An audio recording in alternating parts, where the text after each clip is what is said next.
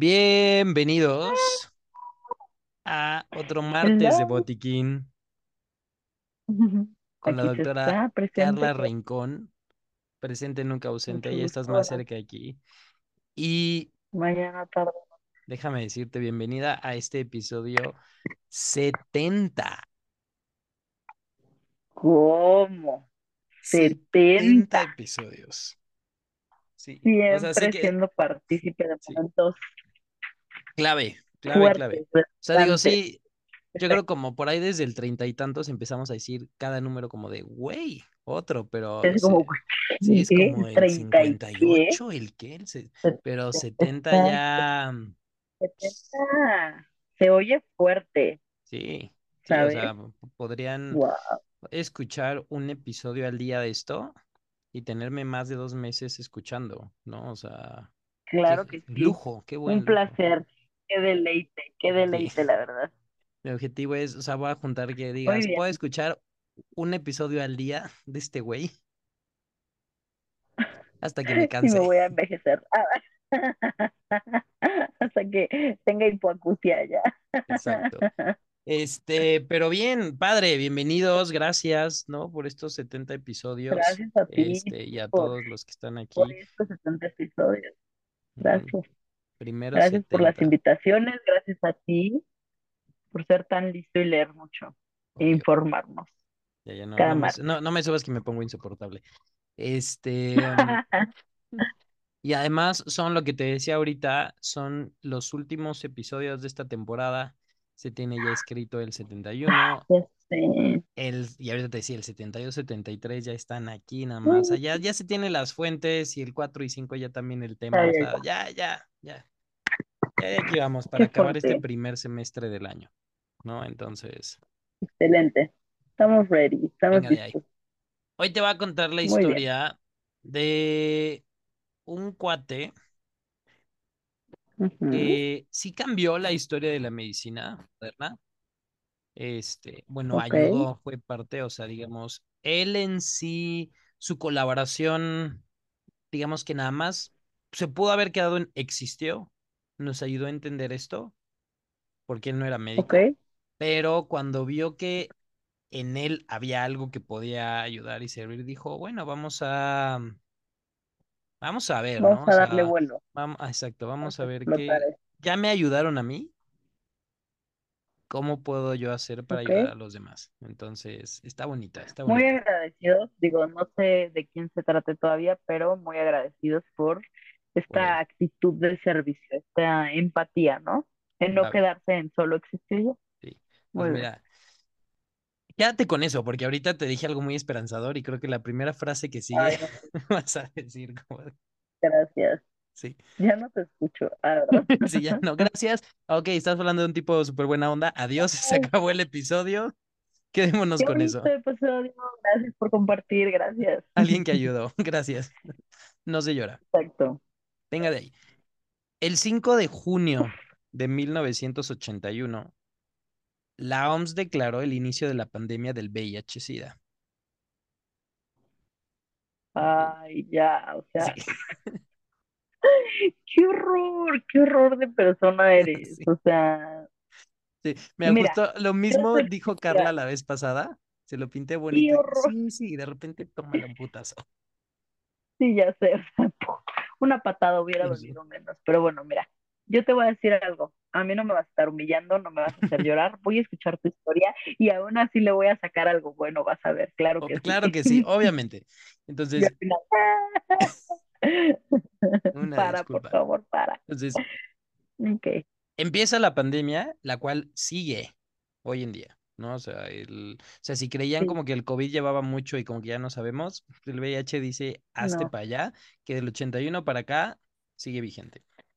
Y sí, se estima más o menos que desde que se empezaron a dar cuenta, porque de este tema ya hablamos en la temporada 1 de que el VIH surge sí, desde finales del siglo XIX, o sea, no es algo de los 80, o sea, sí, 70s, sí. 80s lo vieron, pero desde que se supo hasta hoy en día han existido entre 64 y 120 millones de casos de VIH-Sida. Jesús bendito.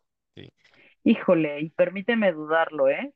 Ah, Permíteme sí, dudarlo porque yo creo que con el estigma que tenemos hasta hoy en día, yo creo que hay muchísimos casos Sí, que no se registran. sí, no, no, no, completamente. Completamente. Y justo también algo que cuando se empezaron a dar cuenta este, que había y todo, ya mucho tiempo después que empezaron a ver en registros en Nueva York, justo en los ochentas, hubo muchas personas estas que no tienen casa, que se les empezaron a morir en albergues y que le llamaron que era como la homeless flu, como de, ay, les dio gripa y se murió. O sea, sí, les daba gripa y se morían, pero Claro, tenían SIDA. Y como no, o sea, era una gente claro, que no tenía ni casa, ni familia, ni nada, ¿quién lo iba a reclamar? ¿Quién le iba a estar haciendo una autopsia, un estudio, un algo? ¿No? Entonces, sí, o sea, sea, esos, esos son poquitos. Y porque hoy se estima que en el mundo hay entre 38 y 40 millones de casos que también bien podrían ser, hay muchos estudios que dicen, Sí, no, que son dos terceras partes, bien podría ser la mitad, ¿no? Y no está descabellado, sí, sí, sí. la verdad. Ay, qué fuerte. Sí, no. Y, y lo mismo, o sea, las personas que han fallecido a causa de esto, que se estima que han sido 40 millones, pero también tírale para arriba, ¿no? O sea, porque Sí, muchísimas más, ¿ok? Entonces, ya ves, ya, sí, sí te creo. ya te quité el... Mira, no voy a emitir ningún comentario no, a- hasta ahorita, pero no Vamos te a voy a dejar ganar. A ver. ver, si no, vas a ver. Entonces, lo que habíamos Sí, no, dicho, ¿no? para recapitular este flashback de la temporada uno el VIH surge a fines del siglo XIX en la región del Sí, Congo llamada Kinshasa, donde la, fue la primera vez que interactuó con el ser humano y que fue de alguna manera silenciosa hasta los 70s, 80s, cuando se empezaron a reportar infecciones oportunistas y estados de inmunosupresión en personas que eran previamente sanas y que pues, eran hombres jóvenes y además homosexuales. Que de ahí fue todo el show para el estigma que pasó mucho tiempo para, para quitarlo, si acaso, ¿no? Porque en pleno 2023 todavía sigues escuchando acaso. comentarios, Ay, sí, no te quiero yo contar. ¿no? O sea, de Exacto. estigma, prejuicios que lo encasillan, que en su momento se dijo que era un castigo divino, que solamente le pasaba a los hombres homosexuales, y eso hacía que la gente que decía, pues ni soy hombre, ni, o ni soy homosexual, ni tal, no me puede dar, y pues, ¿cuál? ¿No? Entonces, Pues, ¿cuál que sí? Porque además es reprimido. Ah, ¿verdad? O sea, tenga su virus. porque además, exacto, ahí tiene, ahí tiene.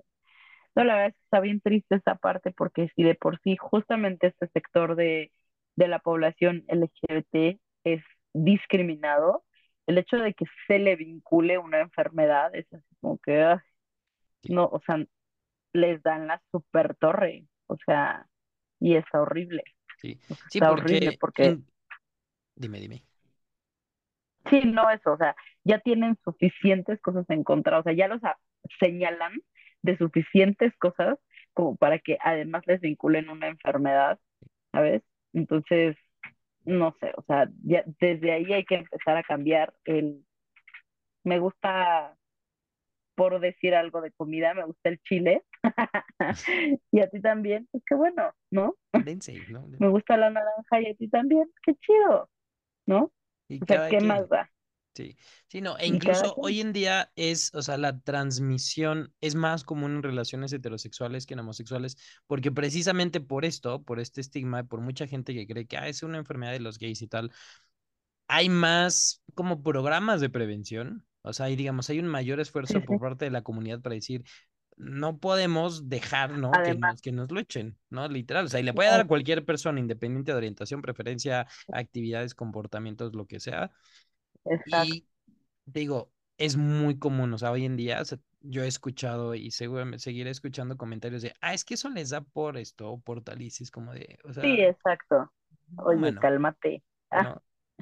Y te digo, y es por ser como eres, no te da una cosa. Sí, o sea, exacto. Además, este, fíjate qué interesante. Yo no sabía que ahorita el, el- la transmisión es mucho más común en, en Sí, en contacto heterosexual. sí. Sí, desde hace, Wow, y al menos aquí en México, sí, y en ciertas zonas del mundo, por este esfuerzo, por, o sea, colectivos de comunidad donde casi casi te dicen, tienes prohibido, ¿no? O sea, que, que Sí, sí, transmitir o tal. Y también se hace un mayor esfuerzo en combatir el desabasto, en que haya un apego al tratamiento, en que se alcance la indictabilidad, porque te dicen, de todas maneras te lo están echando a ti como culpa, como que obvio, como que tal, entonces, o sea, tienen esta, Sí, como además digamos, eh, responsabilidad está que se echan ellos cañón, mismos. Sí, justamente, justamente. Está bien cañón porque además no solo es, ¿sabes qué? Tengo una enfermedad. O sea, no solo es así de por sí, con cualquier enfermedad, tengo artritis, tengo diabetes, tengo hipertensión, como que no te cae el 20, ahora imagínate, tengo VIH. Ok, además soy parte del sector que discriminan. Además, si a una persona le cuesta trabajo el decir, ¿sabes que soy gay?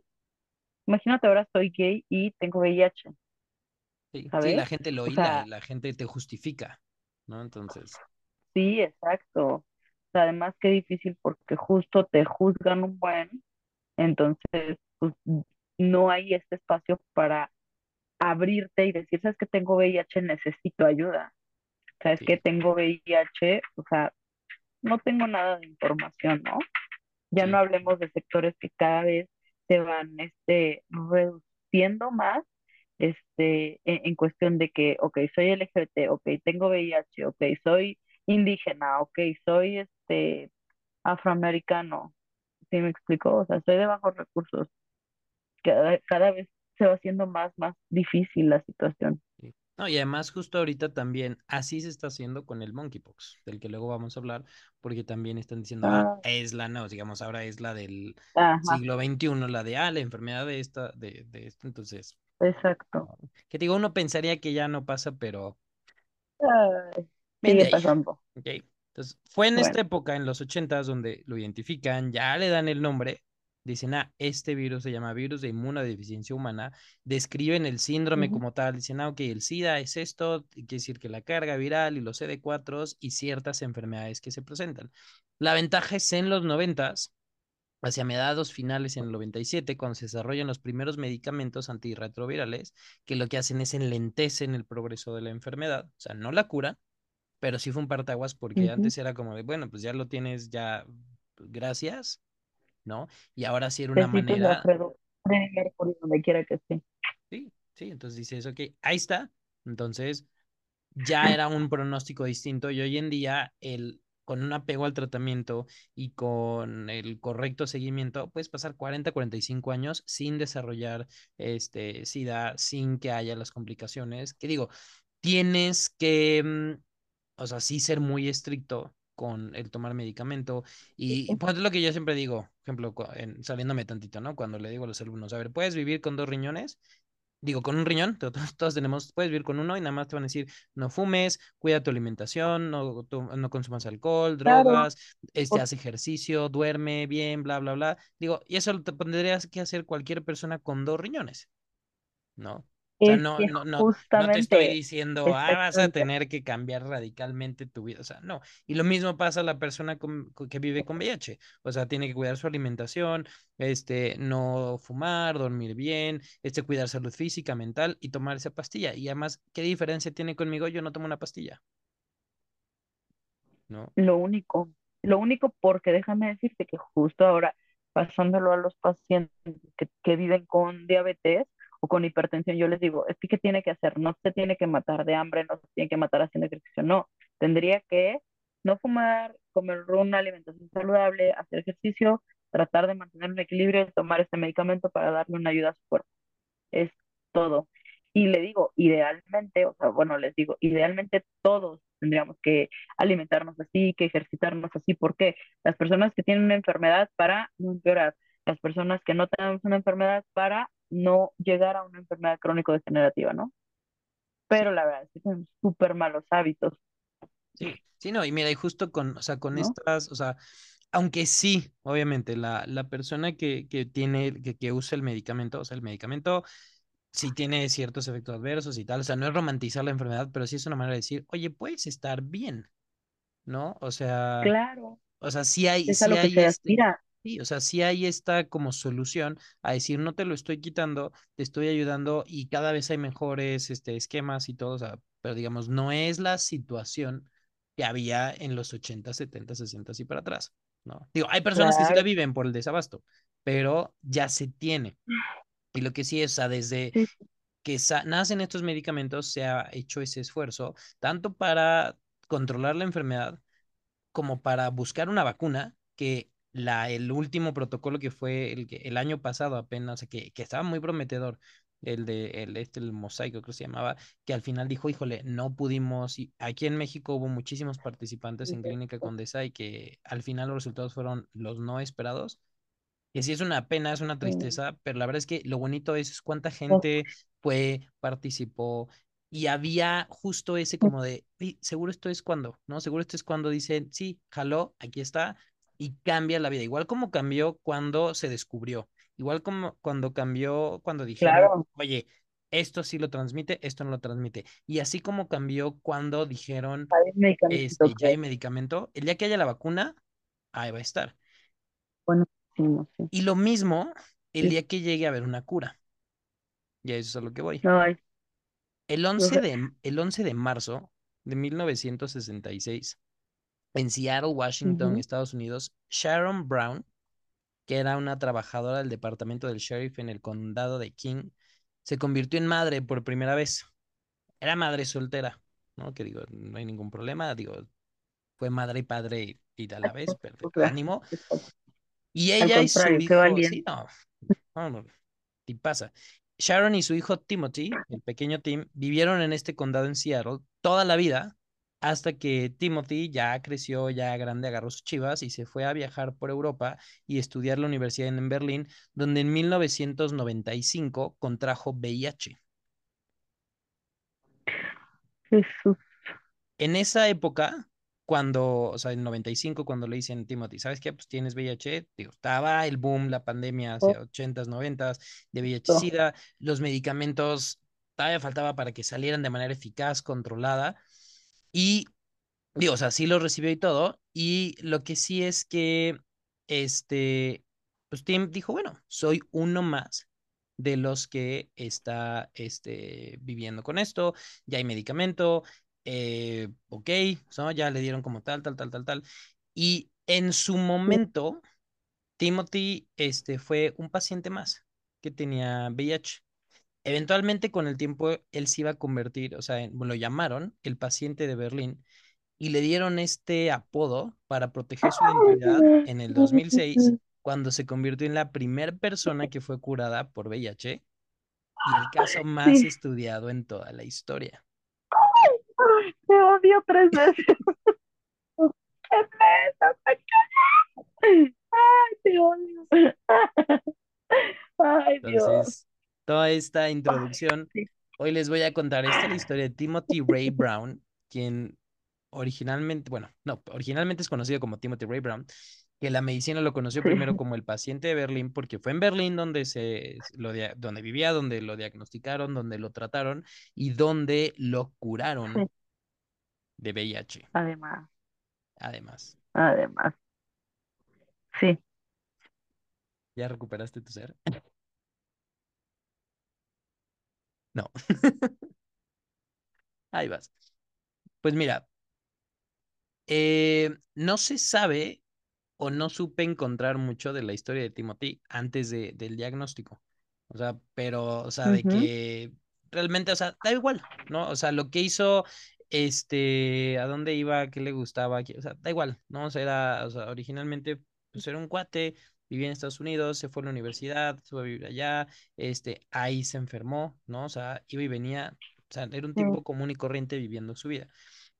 Y lo que sí es que, o sea, en el momento en el que él contrae el virus, o sea, ya se sabía más del VIH, ¿no? O sea, tenía 10 años que ya habían dicho, no, no se llama GRID, no es de los gays, este, le da a todo el mundo y tal, tal, tal, o sea, ya se sabía un poquito más. Y digamos que afortunadamente él pues no, no le transmitieron el virus antes, o como una persona de los 80, 70, 60 que, que le daba y ya era una sentencia. Entonces... Le dio. Tampoco creo que sea relevante si Tim, que le vamos a decir, si era gay, bisexual, heterosexual, si se drogaba, si no, si era muy cogelón, si tenía relaciones de riesgo, eso no importa. ¿no? Eso era su asunto, era su persona. El, caso es que era una persona, si fuera muy buena, muy mala, da igual, es una persona que tenía este virus y afortunadamente ya se tenía con qué mantenerlo, ¿no? O sea, con qué Sí, cambiarle exacto, la con vida y que al menos mantener una carga viral baja.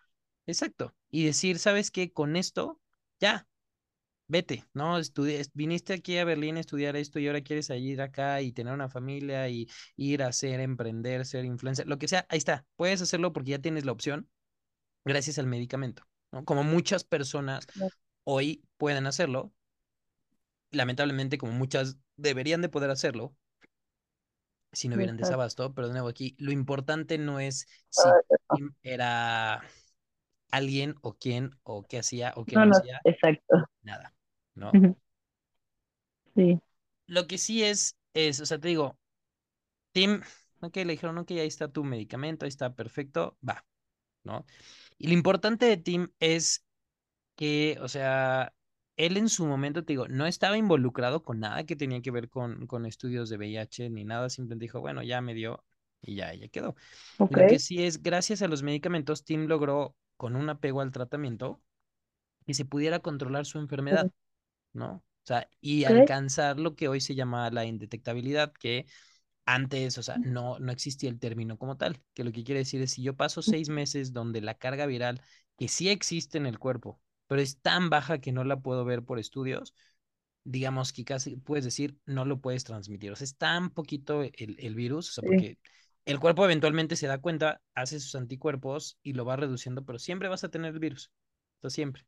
Entonces, sí. Tim alcanzó eso, Tim alcanzó una indetectabilidad, hizo su vida, seguía el tratamiento, se cuidaba, iba por ahí sin molestar a nadie. déjame decirte que exacto, o sea, habla también de la mucha o de la alta responsabilidad que tenía él consigo mismo y con las demás personas, porque eventualmente si iba a tener relaciones con más personas o con su pareja o lo que sea, pues habla de un cuidado también a la persona, porque bien podía haberle valido, ¿sabes? Porque, pues no, o sea, Sí, tal vez me cuido, me cuido a medias, lo que sea, pero habla de una responsabilidad que tenía, exacto, Sí. hacia él y hacia, hacia las personas con las que se relacionaba. Sí, y mira, obviamente no lo podemos decir por experiencia porque ni tú ni yo vivimos con el diagnóstico, pero yo que he tenido la oportunidad de platicar con gente que sí, sí generan, bueno, lo que yo he visto en mi apreciación, sí generan este sentimiento como de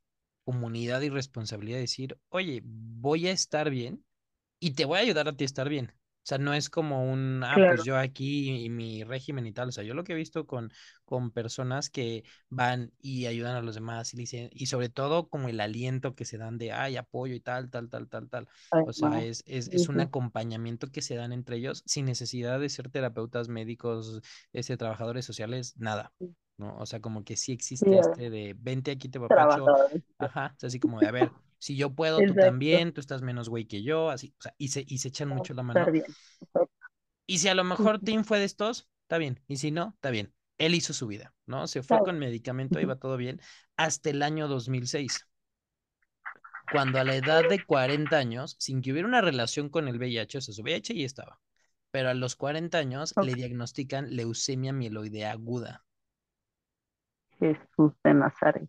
Que digo, sí, la, o sea, la leucemia mieloide es más común en adultos, sí el VIH puede provocar o sea, ciertos tipos y formas de cáncer, pero no tenía nada que ver, o sea, era cacarizo y andaba en bicicleta, ¿no? Saludos a la doctora Villa. Ok, Tenía. VIH, estaba bien controlado, estaba pegado al tratamiento y le dio leucemia. La leucemia puede tratarse con quimio, con ciertos fármacos. y Lo más común es que se hagan los trasplantes de médula ósea, que a 5 años la supervivencia en mayores de 20 años es de 27% y en menores de 20 años es 69%. Y lo que se hace es, dan el, es como un colchoncito como para reponer las células que ya no estás haciendo bien con el trasplante y que estés bien y así como medio llevarte, llevarte, llevarte hasta que digan, bueno, ya se le quitó, no se le quitó y tal. No, no soy oncólogo ni hematólogo, Sí, que, que sea, hay que eh, aclarar, ex- hay que sí, aclarar. esta no es, esta no es la fuente para que estudien para el ENARM ni nada, pero más o menos así funciona, ¿no? ¿Qué, dijo este güey? No. Y aquí Entonces, dice mi profe. sí, aquí lo vine a escuchar como que lo tuve mal. Entonces, para tratar la leucemia de Tim, se le hizo un trasplante de médula ósea el 7 de febrero del 2007 por el equipo médico del doctor Hero Hutter en Berlín. De un pool de Ujú, 60 donadores potenciales, ¿no? Porque había que ver como que fueran, este, que fuera Sí, match y todo esto. Escogieron uno que tenía una mutación del gen CCR5, que es el que se conoce que genera inmunidad al VIH, porque justo el, lo que- una de las proteínas de membrana del VIH es el que tiene como un ganchito, que es el con el que, digamos, como que abre la puerta de la célula del, del CD4 para poder entrar.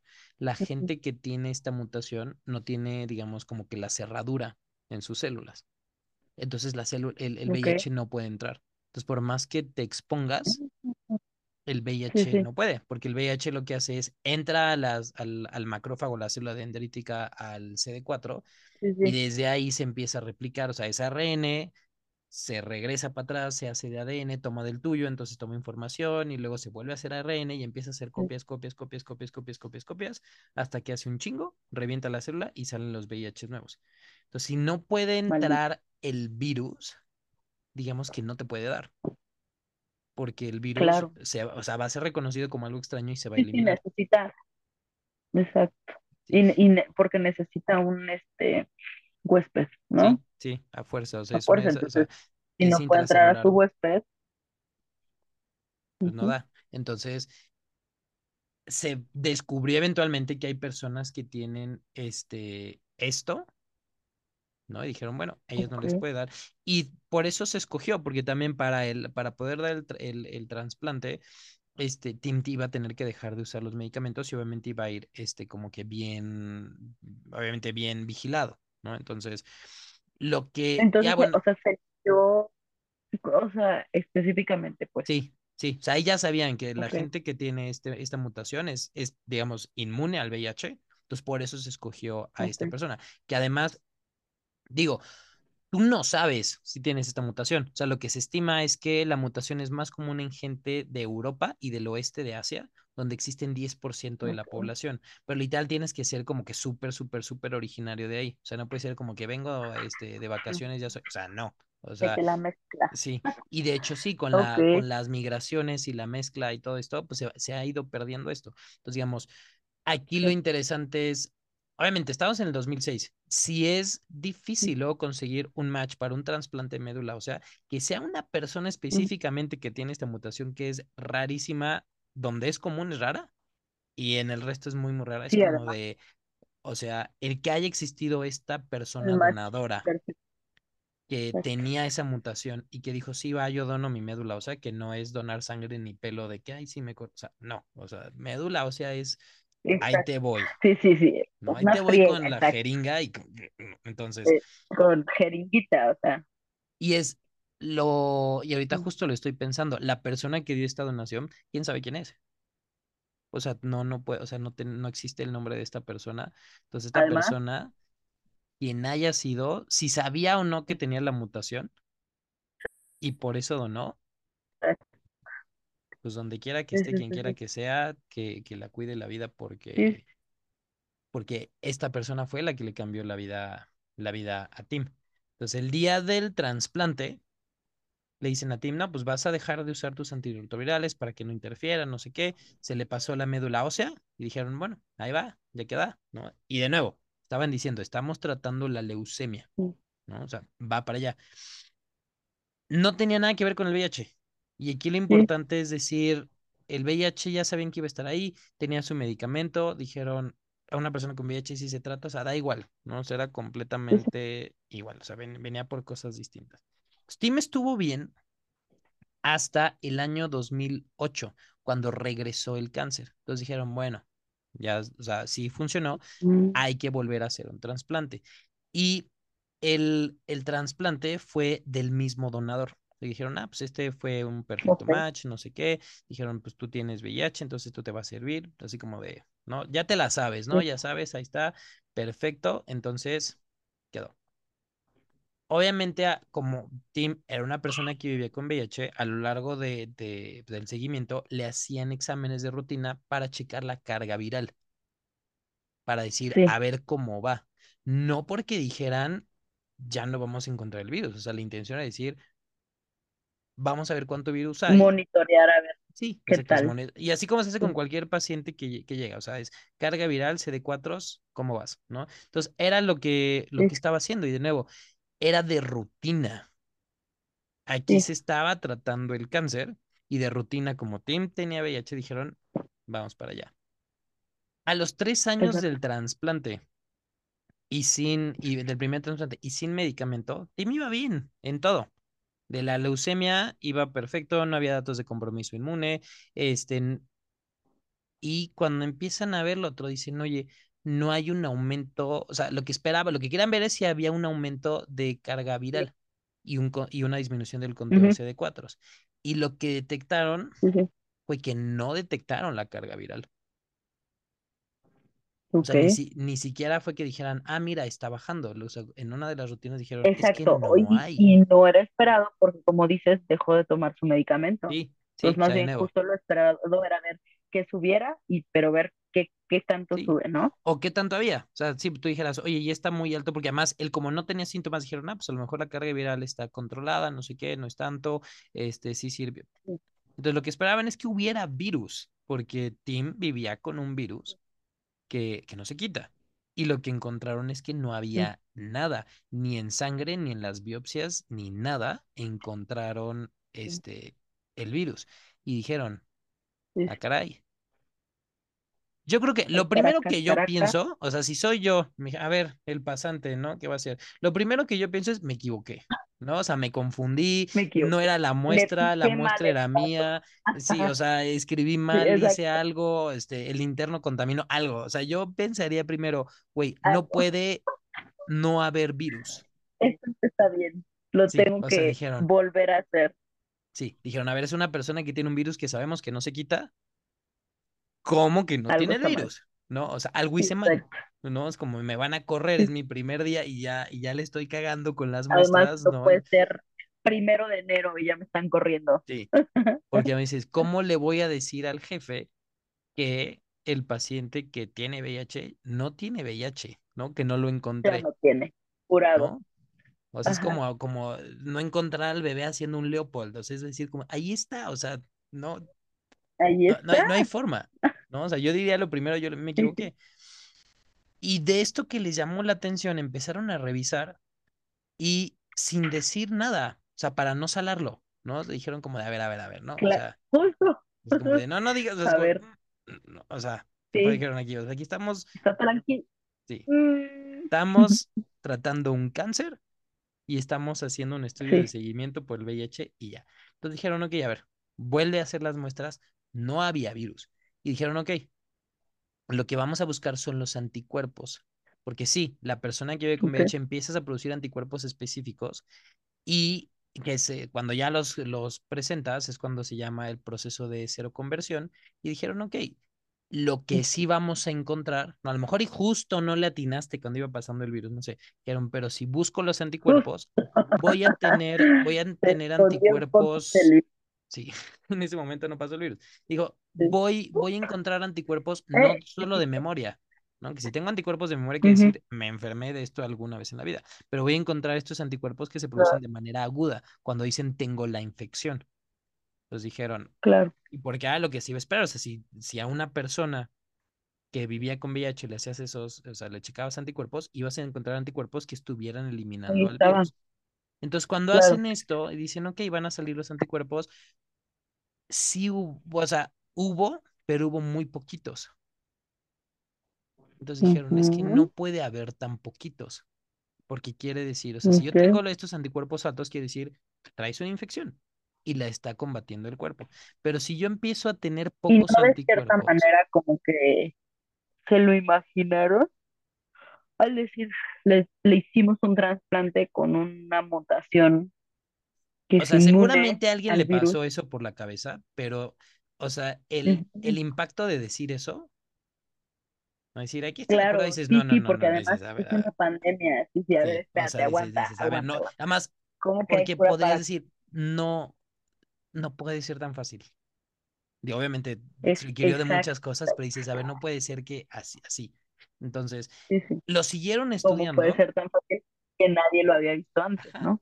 Lo siguieron estudiando y lo que veían es que no encontraban al virus, o sea, por más muestra que le hacían, no encontraban al virus y cada vez que buscaban los anticuerpos, Ah. cada vez había menos. Entonces, no, mientras yo deje de producir anticuerpos, quiere decir que ya no tengo la infección, porque el cuerpo va a decir, a ver, güey, ¿para qué hago anticuerpos si ya no tengo infección? Claro, Guardo los de memoria, sí, por si algún día se vuelven a presentar, pero porque, claro, no los necesito. Y dijeron, ah, caray. ¿No? Entonces, imagínate ese momento en que dices, como que, o sea, es el 2006, 2009, pero de sí, todas maneras además, van 25, casi 30 años de cuando empezó esto en los 80s y cuánta gente se ha y muerto, a o sea, y, nunca nadie se le ocurrió. nadie. Sí. Entonces, obviamente así las personas que dijo, es que esto es, dijeron, seguramente más de uno dijo, ya, la hicimos. En marzo del 2008, el caso del paciente de Berlín, porque dijeron, ok, no vamos a decir que eres tu team, vamos a decir tal, lo presentaron al mundo en una conferencia de retrovirus e infecciones oportunistas que se lleva todos los años en Estados Unidos. Entonces dijeron, ¿qué creen? No No. me lo van a creer. Así de. Además, imagínate, cuando de interno te mandaban esos congresos, tú decías, güey, voy por las cosas gratis y a ver qué dicen y no entendías nada. Imagínate haber estado también en ese lugar, en ese auditorio. O sea, que, o sea, ¿cómo Oh, presentas la idea de, güey, curé a una persona? Puede haber una. Ah, no eh, y ustedes qué perros, ¿no? Es como de. ¿Cuál era tu cartel? Disculpa, es que no, Mm, no recuerdo, no lo vi no por ahí. recordé. El mío es el del cuate que tenía VIH y ya no. O sea, así. Lo curé. Sí. O- digo, ese día de haber sido, no sé, Épico. ahí, o sea, haber estado ahí, sea, épico. De entrada, el mundo no sabía el nombre de Tim, ¿no? O sea, para el mundo había sido, Sí, sí. tuvimos un paciente que estaba haciendo, llevaba un manejo y le, le dio leucemia, le dieron esto y de repente tal, tal, tal, tal, tal. Él ya estaba curado. O sea, ni siquiera era una remisión, o sea, no era indetectabilidad, era, o sea, él estaba además, curado, ya ajá. no había VIH en su cuerpo.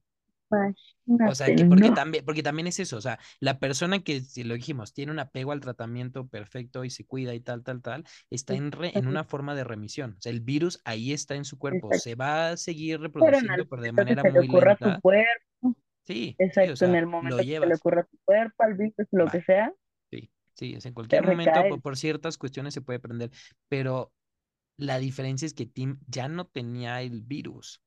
O sea, literal, y, y además ahorita puedes decir, ah, sí, Exacto. lo curaron, pero o sea, en, o sea, entender la fisiopatología de la enfermedad y decir, lo curaron, o sea, porque el virus del VIH, al menos, micro- o sea, en, en biología molecular, o sea, y microbiología es, es, es un virus perfecto, o sea, porque literal se esconde en las células que lo van a encontrar y mata a las células que lo van a matar. O sea, es el villano perfecto. Además, O sea, así. el villano, maldito villano. Y poder decir, lo curaron, Lo o curé. sea, no es nada, o sea, no es remisión, no es encontré, y literalmente encontré su talón de Aquiles, sí, sí, el sí, maldito Aníbal. ¿Cómo se llama el este cuate grandulón que vence, que era un maldito y que Sansón, lo venció no, el santo? sí, no sé si estamos confundiendo la Biblia Bueno, con otras cosas, pero, o algo del principito, pero un güey muy malo, sí, un güey muy malo. No, Sansón era el fuerte. Goliat, híjole, me van a correr de la escuela católica, pero híjole. Ay, perdón, sí, ya sé, Sí. No, ya me estás humillando tú a mí. Pero bueno, le encontraron su maldito talón de Aquiles. Mataron al malo. Y la verdad es que Tim Exacto. pudo haber dicho, ya me curaron, gracias, permiso, bye, ¿no? O Ay, no. Por todos, saludos. Pero en 2010 Tim Sí. salió, o sea, decidió salir y decir al mundo, soy yo. O sea, se, él, o sea, él dijo, soy yo el paciente de Berlín. Yo- O sea, y se convirtió en la cara de la cura, ¿no? Y ahora, esto, obviamente, el esfuerzo es de, de los médicos y de todo, ¿no? Pero también aquí el valor de, de que ya no sea El paciente, valor. sino de soy yo, o sea, es, es este, yo creo para mí es, o sea, es muy importante porque con esto, o sea, se humaniza este paciente, o sea, tal cual, o sea, es, es una persona que tiene nombre, tiene cara, tiene un color, que- tiene todo. qué cañón la parte o la línea tan delgada entre lo médico y lo legal. O sea, de, a ver, espérate, estoy descubriendo algo, te voy a hacer más estudios tal vez de los que debería haberte hecho porque estoy descubriendo algo y tú puedes estar muy de acuerdo, puedes agarrar y decir sí, pero puede que no, entonces te digo, no te digo, ¿sabes? Sí, Pero es que si no te digo, tengo la oportunidad de experimentar contigo, si te digo, puede que me digas que no y entonces te va a la basura algo que pude haber experimentado. sí, o sea, O sea, literal está dijo bien cañón el, o sea, sí, exactamente, y el agarrar y decir, ¿sabes qué soy yo? Soy yo, tengo un padecimiento, sí soy una persona, pero tengo un padecimiento y creo que puede servir para algo bueno. Qué cañón, qué Sí, o valor. sea, te digo, y además porque esta, o sea, a lo que se dedicó Tim en este momento fue apoyar, promover la investigación científica para Ah, encontrar, o sea, dio entrevistas, este, fue a congresos, fue a dar testimonio, o sea, y como dices, fue conejillo de Indias para decir, a ver, biopsienme lo que quieran, tomen, o sea, porque y dijo, él no era médico, él no era investigador, él no había hecho nada más que enfermarse dos veces y recibir un tratamiento. No, así tal cual. Y que también ahí es, es algo importante, o sea, si Tim no hubiera tenido acceso a- al tratamiento, jamás te enteras, jamás te enteras. Claro, claro. ¿no? Porque Qué algo, o sea, si algo, y así como la persona que dijo yo dono mi médula, o sea, que tenía esa mutación, si ese de haber hecho, ay, no, mejor no, Ah, qué flojera, esto no pasa. Y aquí yo te digo, yo creo la importancia era, o sea, sí, el labor del, del científico y todo, pero el, el poder decir, no curamos a un paciente, curamos a este cuate que se llama Timothy Ray Brown. Así como cuando dicen, Sí, y son, además lo que significa curarlo, ¿sabes? No le estás curando una gripa, sí, no lo que de, significa. O sea, y, y justo, o sea, ahí Team se volvió este motor, esta fuente de inspiración para personas que trabajaban y vivían con el virus. Porque también puedes decir, oye, ya lo tengo, decir, ya se curó ese güey, entonces a lo mejor yo también me puedo curar. Entonces, Puede ser, claro, desde el punto en que tiene un nombre la enfermedad y ya no lo llaman este, enfermedad de los gays o cáncer gay o todo eso, desde el momento en que dicen este medicamento ya con él puedes vivir bien, desde el momento en que dijeron este se curó, se puede curar, y yo creo fue lo, el mismo sentimiento que motivó a tantas personas que vivían con el virus para decir yo le entro al protocolo Sí, de la vacuna. Igual y si la descubren, igual y no la descubren, igual, a- igual decir yo ya lo tengo, no me lo van a quitar, pero a lo mejor y lo que yo haga ayuda a que otras personas no den. Y justo Oye, pero también es valiente, es valiente porque Sí, no es, sabes si a lo mejor me lo cura, a lo mejor no, pero a lo mejor me da un efecto secundario ahí sí, sí, sí, que sí. me duelan las articulaciones o algo así machín, que O dices, se bueno, o sea, reactive, no sé, sí, sí, sí, sí, porque, exacto. Y además justo muchos testimonios que yo leí de personas que estuvieron, o sea, que fueron parte de este protocolo de la vacuna, cuando vieron que no, dijeron, bueno, yo ayudé a que ellos entendieran por qué camino no iba. Exacto, Entonces te digo, o sea, esta, convicción en decir lo que yo, o sea, mi cuerpo, mi pelo, mi saliva, mi sangre, mi lo que sea, puede servir para que tú entiendas y que si no mañana, bla, bla, bla, algún día ya no haya, y dijeron voy, y Tim hizo lo muy valiente. mismo. Sí, entonces, o sea, Tim, así como todas estas personas que han sido parte de esto que dicen, güey, agárrenme, úsenme, sáquenme, es, digamos, son pasitos que se van haciendo cada vez, bueno, que nos van poniendo cada vez más cerca que hay una vacuna, que hay una cura, que haya mejores medicamentos. Y a eso se fue dedicando. En el 2012 creó la fundación Timothy Ray Brown, que lo que hace es busca fondos para buscar, o sea, para promover investigación de curas y vacunas. Y además sirvió como apoyo para el establecimiento de un, de un programa que se llama el iSystem, que es un proyecto colaborativo, colaborativo que guía la investigación, sí, para el, la cura del VIH a través del trasplante de células madres. Y en este, lo que se hace, se lleva un registro de donadores que tienen la mutación del CCR5 y es el, el protocolo de investigación más grande donde se han identificado más de 22 mil potenciales donadores. Porque te digo, gente que tiene esta mutación, hay. Es bien, digo, y te, te decía, donde es común es rara, o sea, en las zonas del mundo. Entonces, que Es haya exacto. un, que O sea, haya si un tú te pones a sistema, pensar en veintidós mil para todo el mundo, bye, no es nada. sí, sí, sí, porque Digo, además aquí a lo mejor tú puedes decir, yo tengo la mutación, pero no tengo, o sea, no puedo ser donador, no puedo, no, no puedo, o sea, por algo que o tengo, no quiero, Ajá. Entonces aquí o por no eso, quiero, este, ¿no? este, este sistema, este proyecto del iSystem, lo que hace es encuentra a estas personas. Y así también hay en el mundo muchos donde tú te puedes, das, das, das unas muestras o te, te metes, y entonces cuando encuentran un match, y de hecho así en Estados Unidos, porque aquí no se hace, curan, bueno, y tratan sobre todo a niños con leucemia para decir, oye, es que este cuate que vive por allá es un match contigo, porque sí es, es más difícil obviamente eso que, que un donador, ¿no? Entonces, este sistema, este proyecto ha encontrado estos, a esos donadores y hasta ahorita tiene ya contabilizados 39 individuos con VIH que pueden ser candidatos a recibir un trasplante. Que digo, puedes decir, hay No más. 39 de todos los millones. Sí, pero a ver, o sea, No, pero qué locura. no, o sea, ¿cómo, cómo vas? Exacto, ¿cómo vas? ¿No? O sea, porque también ahí está el truco, no cualquiera puede ser un candidato, pero mientras más vas sabiendo, igual y puedo encontrar la forma de que seas un candidato, o sea, si sí, no, vas no todo esto, claro. sí. O sea, si de entrada dices, ay, no, qué difícil, ay, pues siéntate, ¿no? O sea, por ahí no va. Pero mientras más vas sabiendo, más, más le vas sabiendo por dónde, ¿no?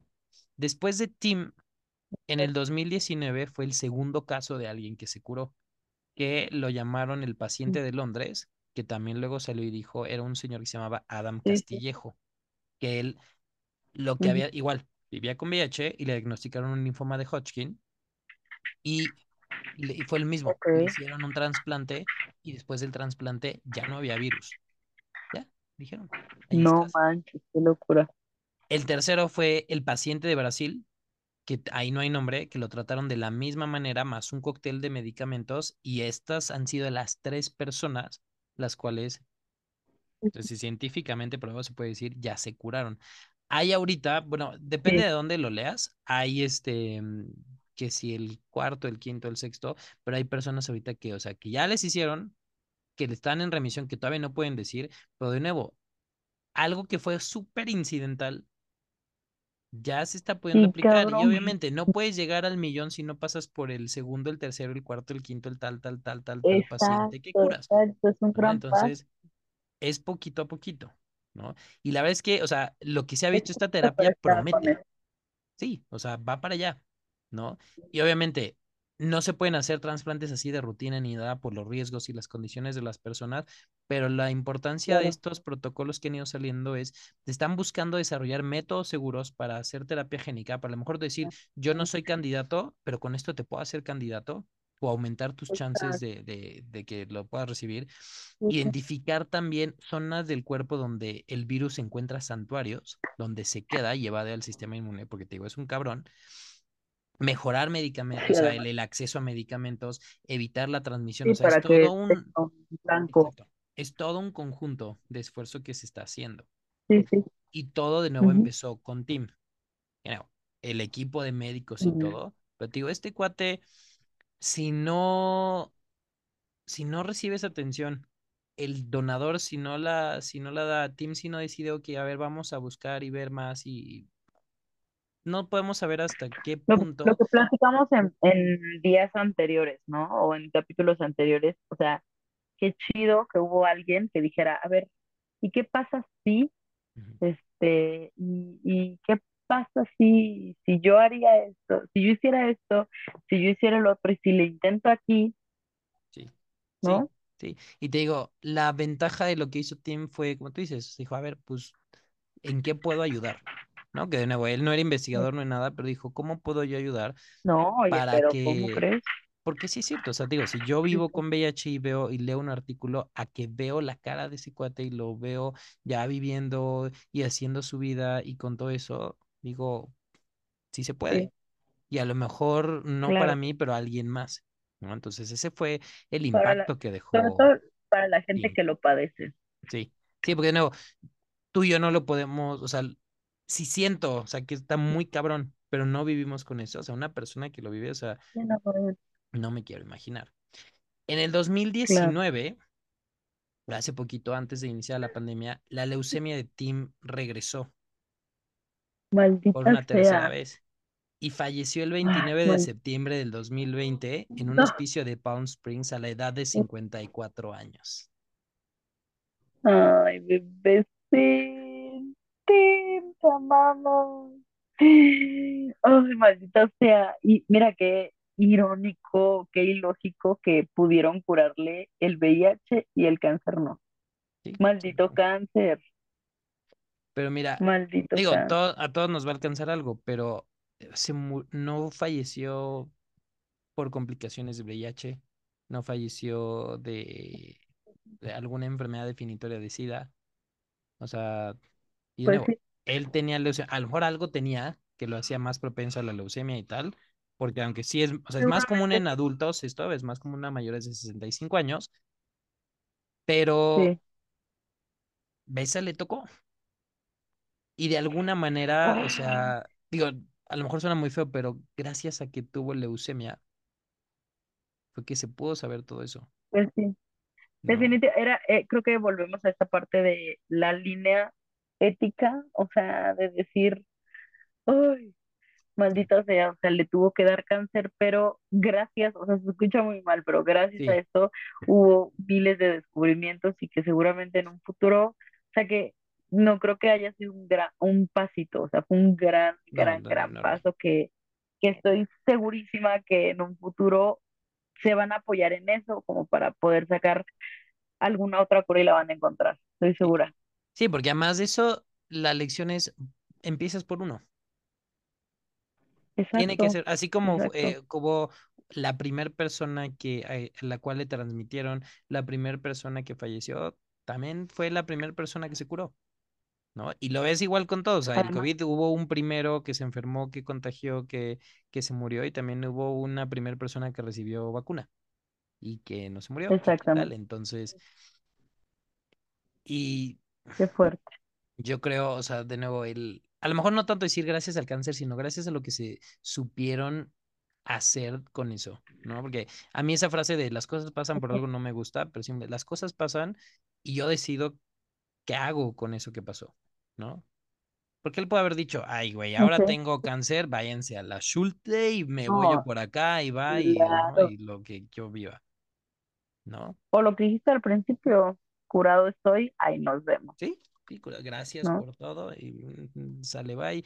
Y, ¿no? Y me, literal, me llevo a la tumba el saber fui el primero y, y huevos todos. Entonces, Además, como que todo ese esfuerzo pues muy colectivo, agradecidos contigo.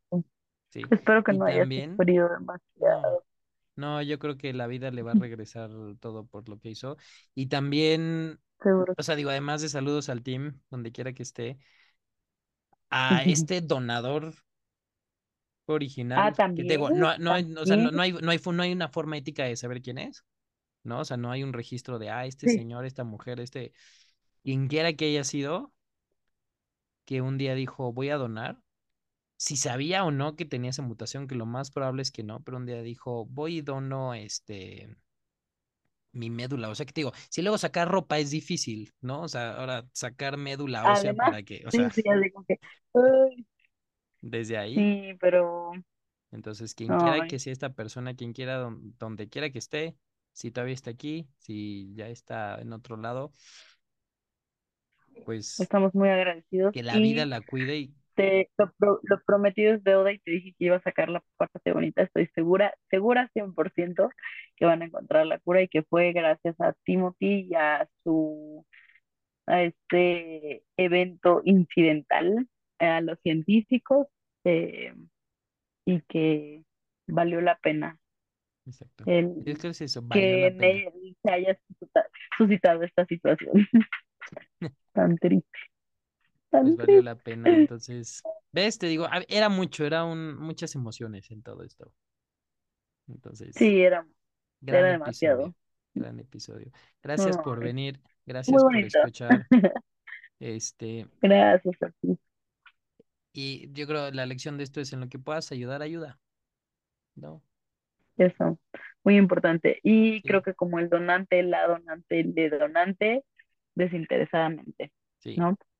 ¿No? Entonces, No, nunca sabes, nunca sabes lo que puedes lograr o hasta dónde puedes llegar con un acto que puede, puedes creer que es sí. pequeño o desinteresado, Sí, ¿no? cómo cambias la vida de la gente con un acto bueno. Y yo creo que es a veces hasta mejor no saber, no decir, "Ah, yo hice algo y, y en qué desencadenó eso, no sé, no sé, ahí se quedó, ahí se los dejo, lo que haces es con buena intención y que va a llegar a buenas manos y se se te va a multiplicar.